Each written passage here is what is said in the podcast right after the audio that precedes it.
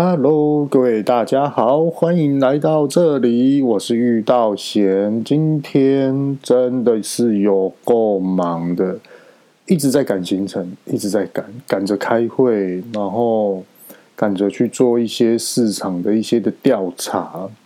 那因为自己本身的工作是有关于行销跟业务这个部分，所以说要观察市场的动向是很重要的。很累，真的。像我刚刚也是看一些报告，例如说成本啊，还有一些推广的事宜啊。呃，应该是这么说，现在要去做这个活动，或是要规划明年要做什么样的活动。其实都是开始在计算，哎，这一次的活动的支出大概会多少？那希望的效果又会是多少？这些等等之类的。像今天去台中也是在讨论这些的事情。那还有很多很多呃推广商品的事宜，很忙，真的。刚刚看了这些数字，还有一些数据，还有一些活动的内容，我看的都想要睡觉了。对啊。那刚好就是莫妮卡呢，有拿一杯冰开水上来，然后喝了几口，精神就回来了。那回来之后就想说，哎，录一下 Postcast，不要这样子断断续续的，这样也不好。那应该也会有很多的人说，干嘛把自己工作用得这么忙啊？值不值得啊？这样子啊，不要把身体累坏了啊。嗯。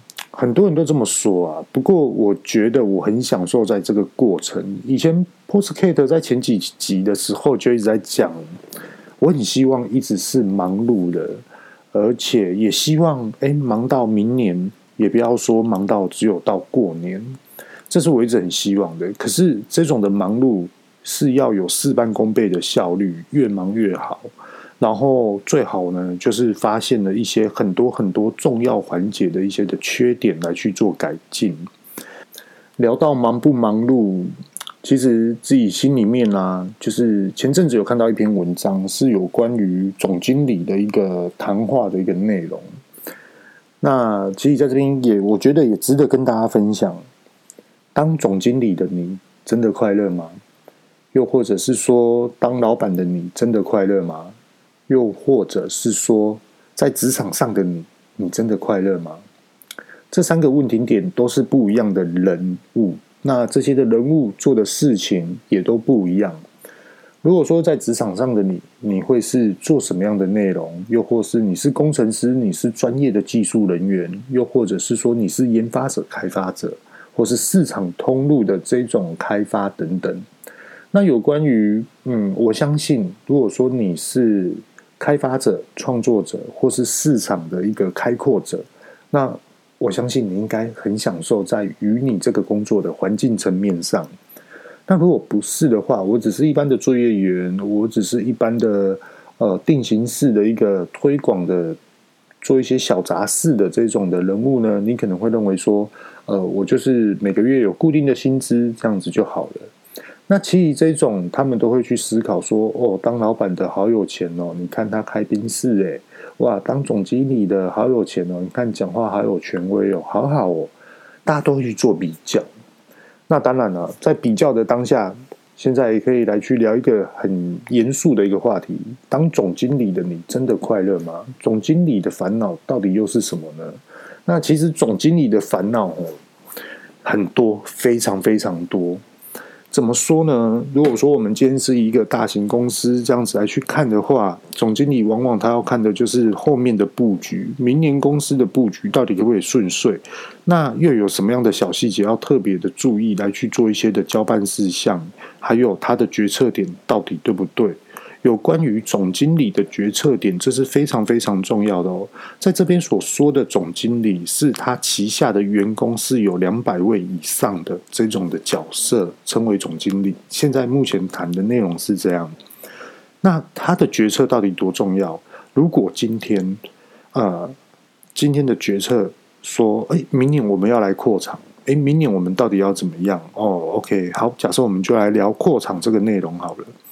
扩厂的定义是什么呢？扩厂的定义就是，呃，要增加产量，诶，有订单进来，我们要提供呃我们的顾客、我们的通路商来去做一个饱和市场的一个动作，或者是说它的需求的一个的布局。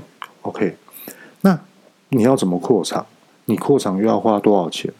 那你扩了厂之后，又要应征多少的员工进来实施这个的作业，让公司可以得到利润？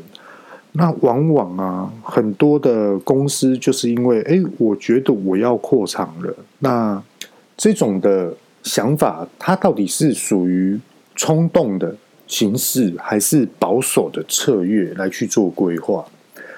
呃，其实有很多的案例是这样子的，就是哎，我们今年要扩厂，或者是说我们明年要做什么大型的活动，可能预算可能要五六百万整年度的这种，那我们就来思考。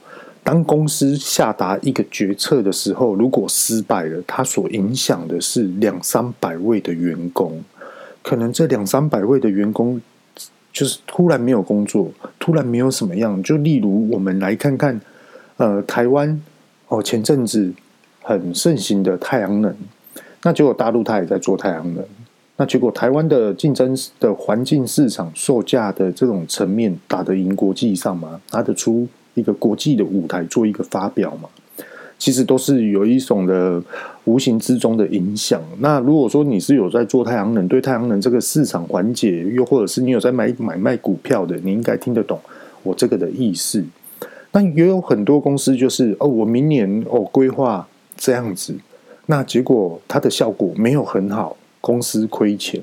那亏钱的这种的损耗，到底又要怎么去弥补？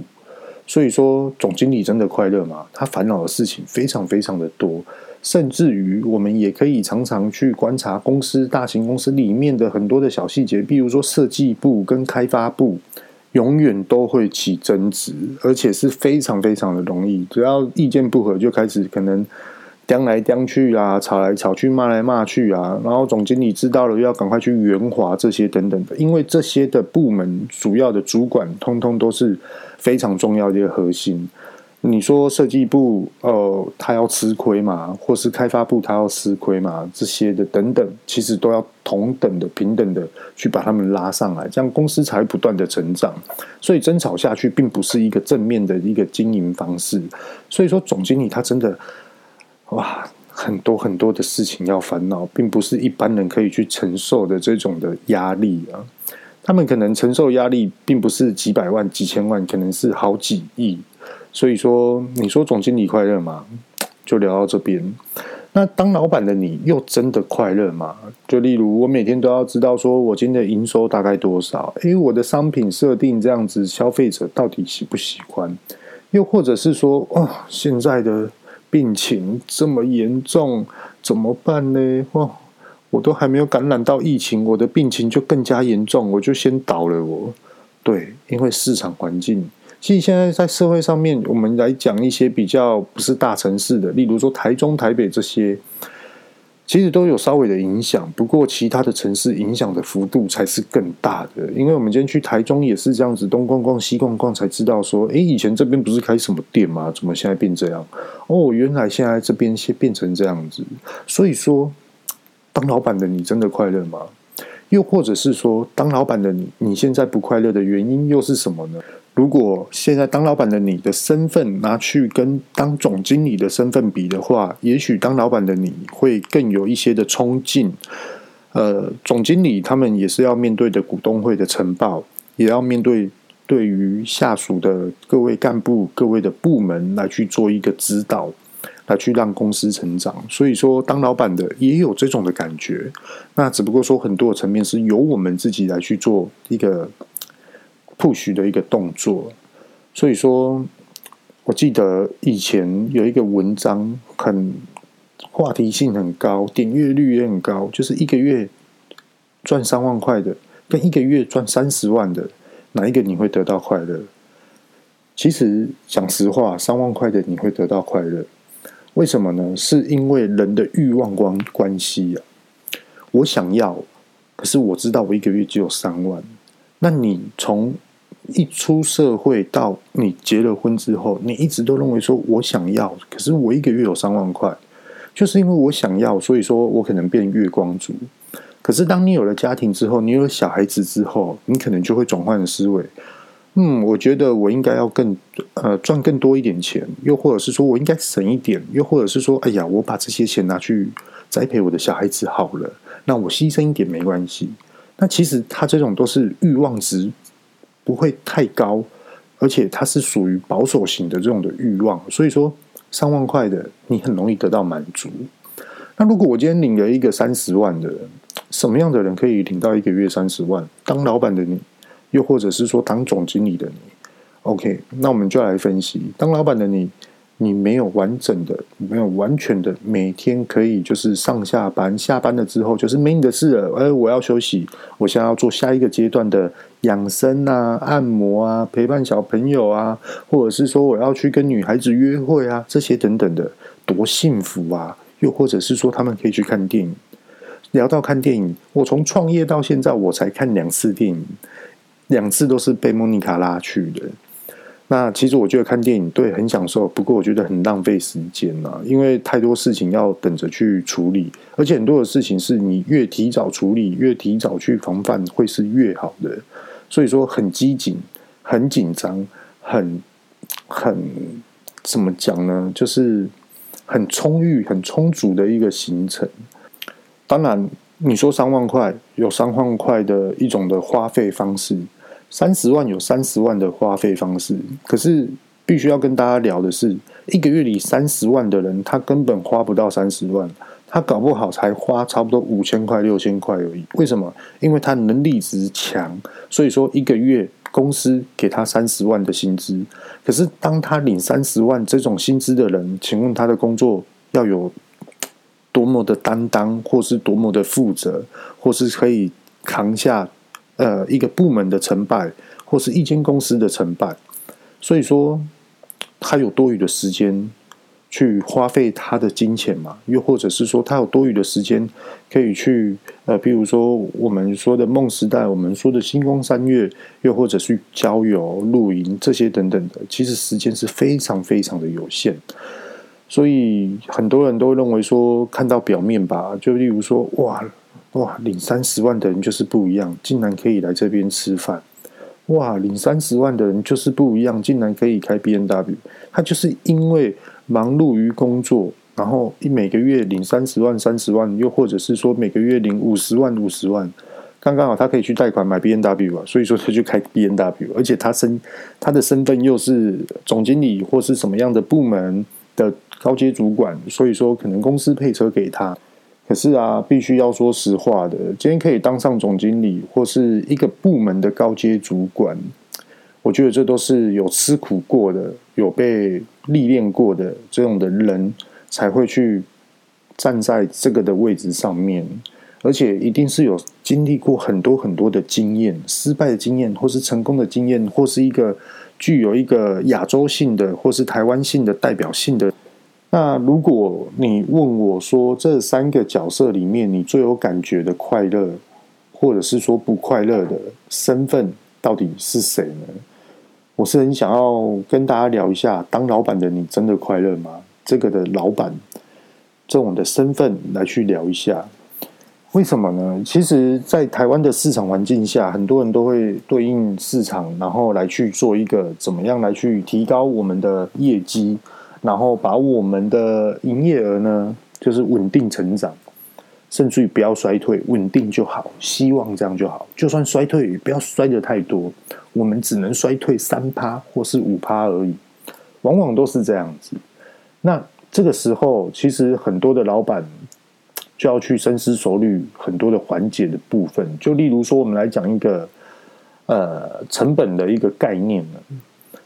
前阵子也是跟朋友在那边聊，就譬如说他想要开一间餐厅，那也是吃的，那他也很特别，他的餐厅里面有包含了甜点还有咖啡。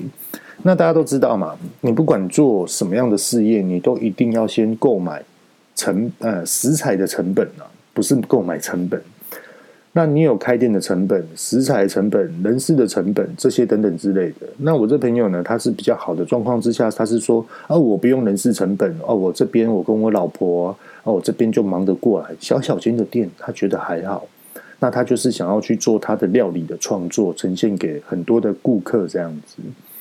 好，那我就跟他说：“那你这样子，你的成本会很重哦。”那他就说：“不会啊，不会啊，我只是开间小小的店，又不是多大，又不是几百平、五十平以上的店，怎么可能会开花费成本那么高呢？不可能。”后来我就分析给他听，就说：“因为你要做甜点，你要做不让去的下午茶的这些的轻呃轻食，那你也有咖啡。虽然说你是小小间的店，那因为你的食材。”要进货的类别非常非常多，就例如你要做轻食，你要进口，你要引进橄榄油，那你要做甜点，你又要自己购买奶油的部分，那你又要做咖啡，你又要购买咖啡豆的部分，那你会烘豆吗？如果你会烘豆的话，我相信成本会降低。可是今天你不会啊，那没关系，那你会不会炒豆子？用锅子去控制这种豆子的温度？那他也不是很懂，那我就分析给他听，就说，如果说你全部所有的甜点、轻食、咖啡豆全部叫货进来，你的预算多少？他说他没有预算，他没有想到这个环节。我跟他说会蛮多的，我相信呢，应该会有三万块到五万块不等之间啊。那他也觉得说这些的金额他是可以接受的。好，OK，他就开开开。他开了三天之后，然后他有一次就传讯息给我，就说：“哎，我这边有一些问题，我想要请教你，就是我不知道怎么去计算我的成本，那我怎么去算，怎么变成都是撩紧这样？”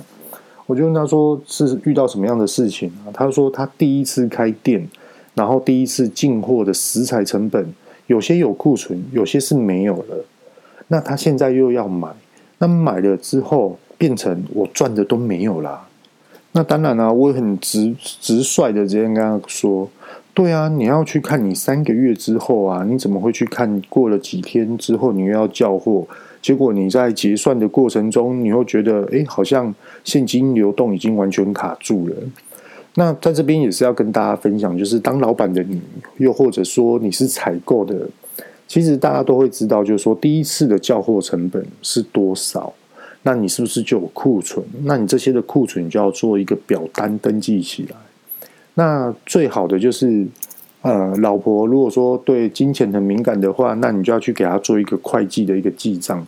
就例如说，我今天呃进了多少的食材，那花了多少的钱，那我今天卖了多少的商品出去，然后里面仅剩的食材到底又有哪些？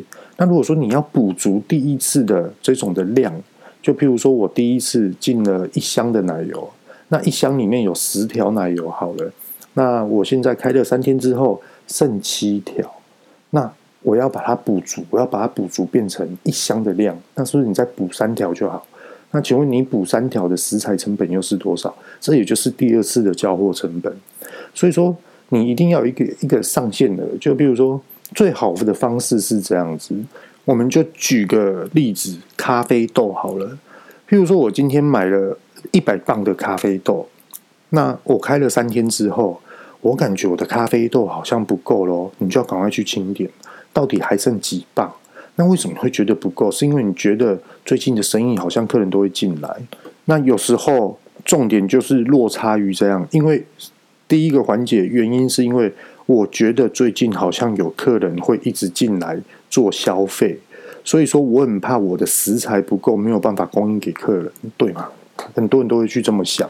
那如果说你是这样想的话，我们就来举一个例子哦。你是属于冲动型，还是保守型，还是你觉得你现在的策略是绝对的？明天一定很多客人会进来。好，那我们就把话题拉回来，有关于成本的问题。我今天我有一百磅的咖啡豆。那这几天开三天而已，剩了五十磅怎么办？那明天搞不好用用，哇！那后天是不是要交货了？那我到底要交多少？其实你可以去抓一个上限的，就是你第一次的交货量一百一百磅。对，刚刚我们是用磅数来讲，所以因为为什么会是一百磅？因为你的仓储的环境，你当初设定就是一百磅的空间，所以说你最高的上限呢，你就是给它囤货到一百磅。好哦，现在交货的概念有了，那我们现在就来讲金钱的运用的方式到底是怎样。我们第一次进了一百磅的咖啡豆，消耗了五十磅，那我现在又要补五十磅的咖啡豆进来，那第一次的交货成本跟第二次的交货成本总加起来又会是多少钱呢？这第一个问题。那再来就是你第一次的支出成本，购买食材的现金，跟你第二次购买食材现金又落差在于多少？这都可以去总加加起来的，你数据马上就看得清楚。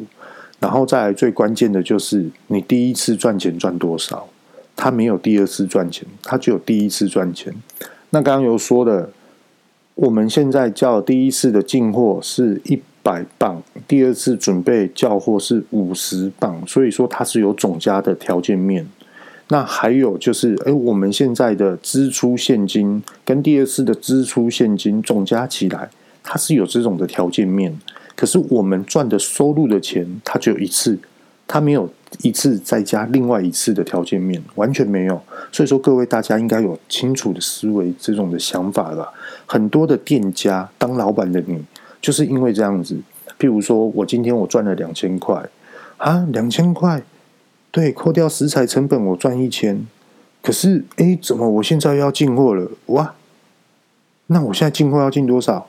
啊，进六百块，怎么那么贵？比第一次还要贵？因为以量制价，你今天交一百磅，跟你第二次交货交五十磅，价钱一定有落差。那陷阱二。就是也是这样哈，我叫五十磅的价钱这么高哦，那我想要把我赚的钱哦，可以多留一点，可以预计什么时候回本？那我为了就是要叫货食材的这种售价便宜降低，所以说我再一次给你交一百磅，是不是你跟第一次的叫货的金额一样了？诶，我有省了，我像一磅多少钱，对不对？好，结果后来呢，要开始付钱了，付得出来吗？又或者是说，你的生意真的有比你刚开店的时候还要来得好吗？很多的店家就是败在于这个地方。所以说，呃呃，前几集的 Postcast 都一直在讲说量力而为，量力而为，其实就是在这个意思。所以。他这个是一个经验谈啊，那很多人都认为说成本，今天所讲的成本，并不是说什么食材成本啊，你的毛利率啊，你的净率多少，今天不谈这个，因为我觉得谈这个网络上面太多太多资讯了，我觉得要谈一些比较实在的经验谈。很多人啊，他就认为说，呃，我的总成本到底怎么计算？你今天购买了瓦斯炉，我购买了烤箱，我又购买了咖啡机。其实要怎么去计算，很多人都没有算到这一点，就是你的设备成本，还有你的时间成本，还有你的空间成本，这些都是很息息相关的事情。呃，很多人开咖啡厅，诶，我想要买二手的咖啡机，有整理过的二手咖啡机。第一个，它没有保固；第二个，它没有一个保证之下说你这台机器可以用多久。所以说，你觉得这台机器你花了三十万，你要用一年回本？还是两年回本，所以说开店不可能一年马上就开始大赚钱，很难很少，除非你是有备而来，你是有母公司的条件面之下。所以说周转金重不重要？非常非常重要。也可以坦白的跟大家讲一下，你今天手头上有一百万，我想要出来创业，你只能动三十万来去做你的开发。也就是说，说我说我所谓说的开发就是。装潢、设定商品、交货食材等等之类的，因为其他的七十万，七十万我们再拆个对分，三十五万好了。你三十五万一边的三十五万是你要自己留着不能动的，以备不时之需。就是我今天失败了，我的停损点就是我还有剩三十五万。那另外的三十五万就是预备金。所以说，有一百万真的可以去做一百万的事情吗？不是哦，你要拿这一百万的百分之三十五趴去作为你的后路，那另外的三十五趴是作为你第一步的警觉，一个警觉心的一个界限，就是诶，我已经动到这些钱了，诶，这些钱到底怎么办？我一定要花在刀口上。公司现在生意不好，到底哪里出问题？是不是要急着做行销？这些等等之类的，这个环节非常非常重要。那很多人都败在于，就是说，呃，我就是要做大量，我就是要怎么样？好，OK，那我们就来聊一下，你今天要做大量，请问你的空间成本够吗？比如说我开餐厅，你的内用桌几个？你今天就六桌就已经很满了，难道你还要再给他多摆个两桌吗？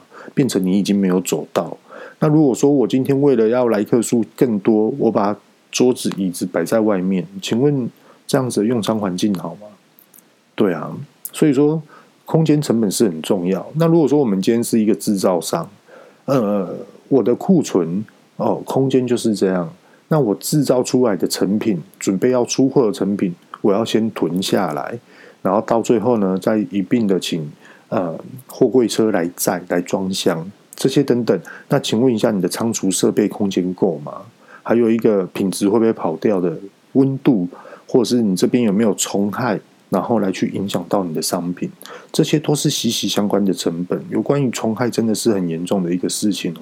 他那种钱是花不完的，无止境的虫害的部分，不要去小看就虫害。虫害并不是说。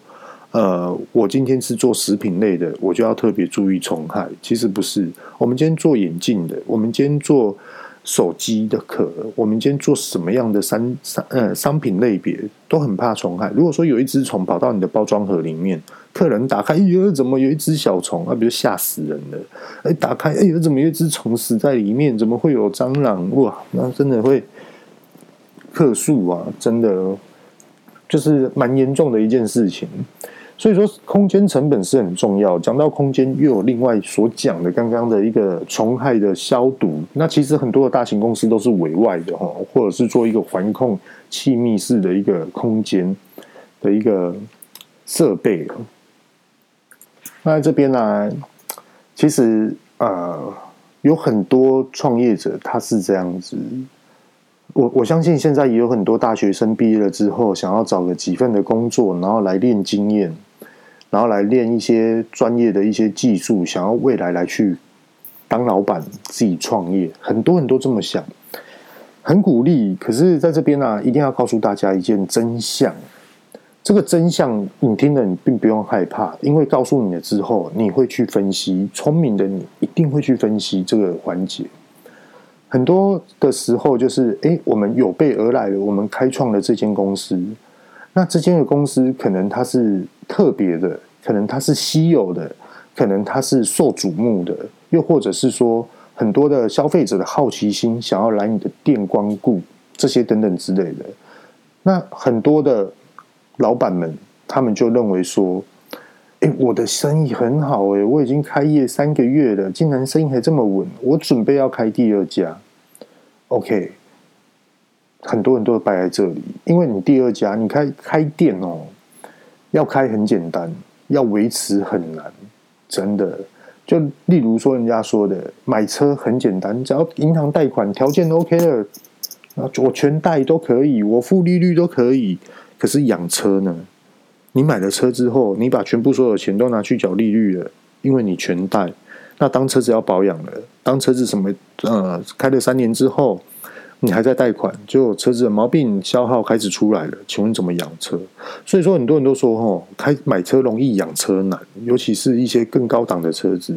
那其实创业也是这样，买车容易养车难。这台车如果是宾士，这台车如果是宾利，哇，那我们到底要花多少钱？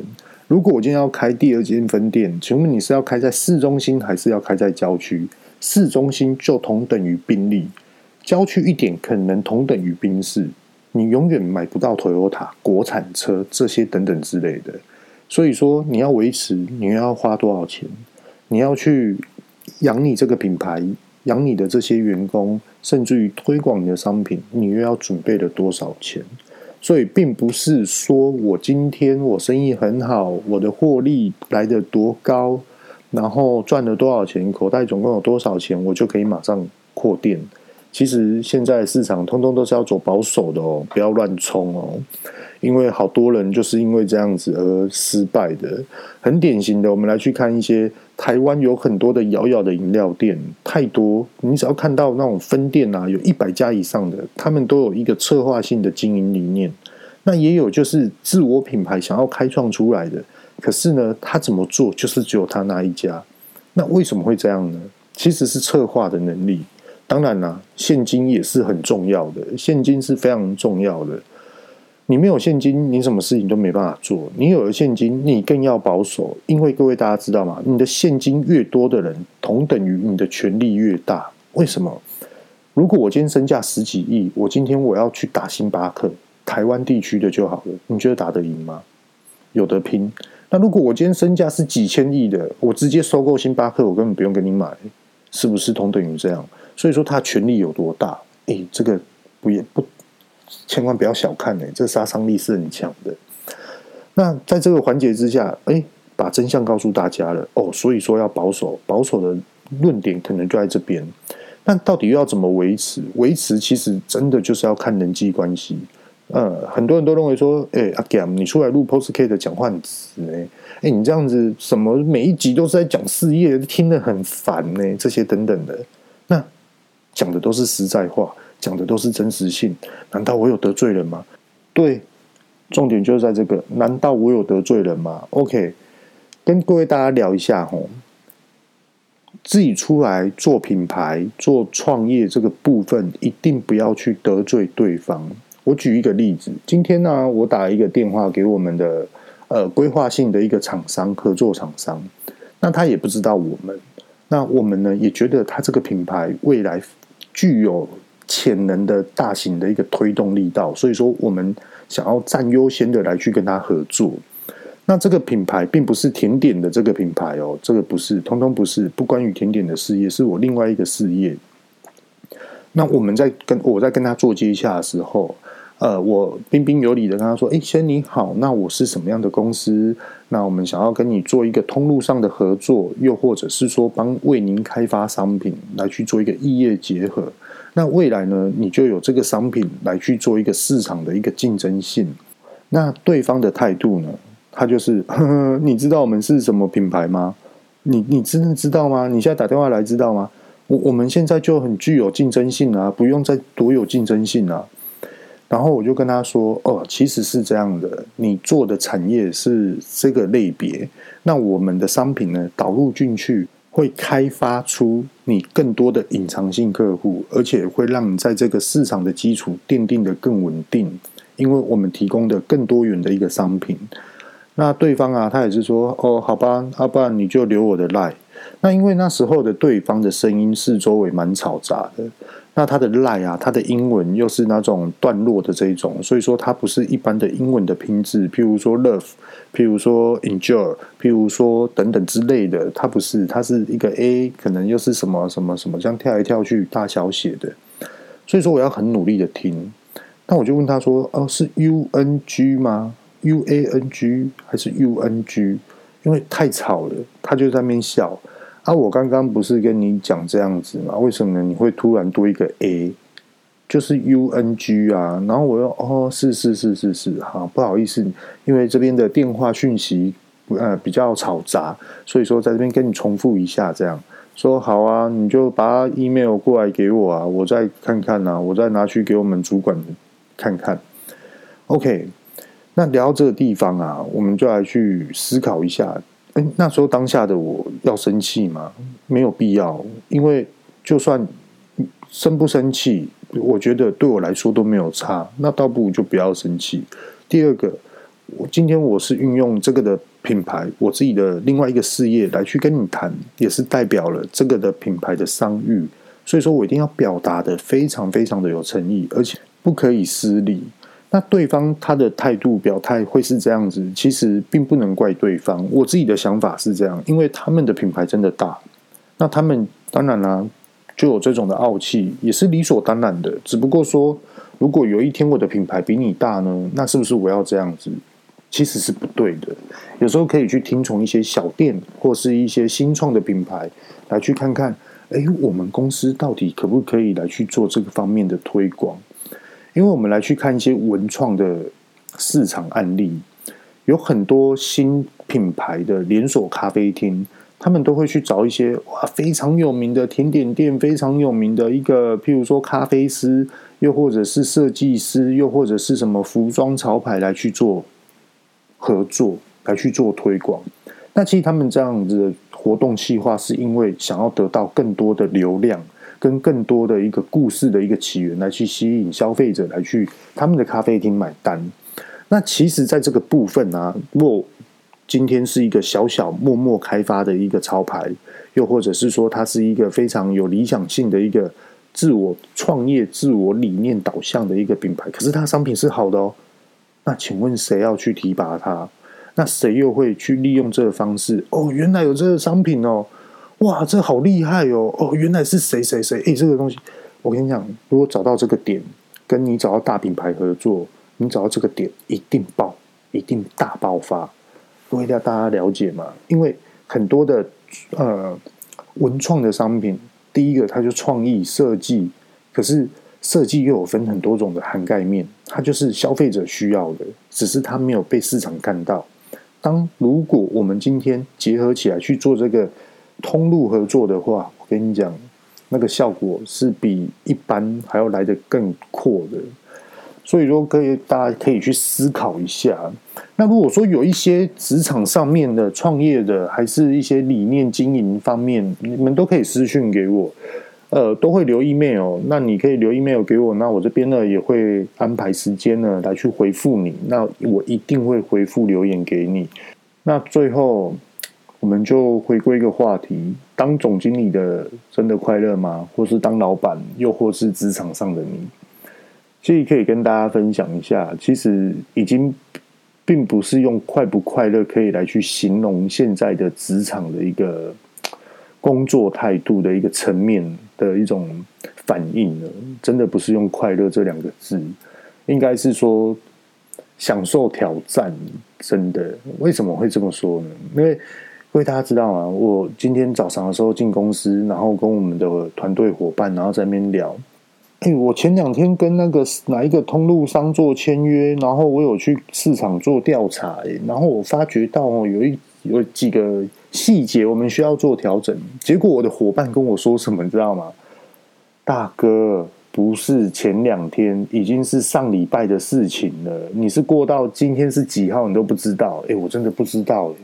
然后他跟我说：“哎，你知道你生日快到了？”我就说：“，我也不知道诶。”哦，管他的，我跟你讲啊，反正哦，现在等一下我要去。哪里？我要去哪里？我明天早上八点半要到哪里？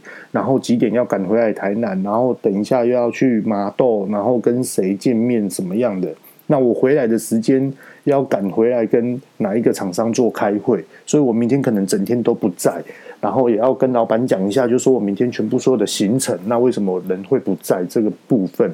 那当然了，也是希望说布局的是未来的明年，所以。充不充实？很充实，非常充实。那个已经不是一般的企划，那个一定不是一般的企划案了。哦，那其实这些的行程全部通通都是自我安排的，我自己把它排得这么满的。对，因为现在一定要马上的去处理，然后去知道一些市场上的环境层面，然后下个礼拜呢又要赶快去新的一个布局。所以说上一集我讲到，就是其实我每天这样上班，一定要先买个咖啡。坐着休息一下，这个休息可能就就一分钟而已，然后喝个咖啡，然后过了一分钟之后呢，就开始思考这个礼拜的重点到底是什么？那今天的重点是什么？昨天的进度到哪里？再重新思考一遍。好，知道了，开始做。那做的方向就是那种我现在目前想到的事情是什么？我先做，然后边做的时候呢，就会开始翻昨天的 paper，然后开始哦，对，还有一件很细节的事情要做哦，几点几分要打电话给谁，然后可能谁会回复 email，如果没有回复的话，要定时的追踪这些等等之类的，所以说非常非常充实。这边也不瞒大家说啊，就是我们现在已经开始在布局到明年的世贸展，那我现在手头上也有整年度的世贸展的活动类别。还有展期、展名，全部通通都有。那还有柜位的位置，所以说这个部分会是什么样？什么时候做决定呢？其实现在还没有办法去做决定，因为希望就是把全部所有的行程呢排到过年前。那在这些的行程也是包含了出货、制程跟接洽的部分。我们是非常注重服务的这个层面，所以说。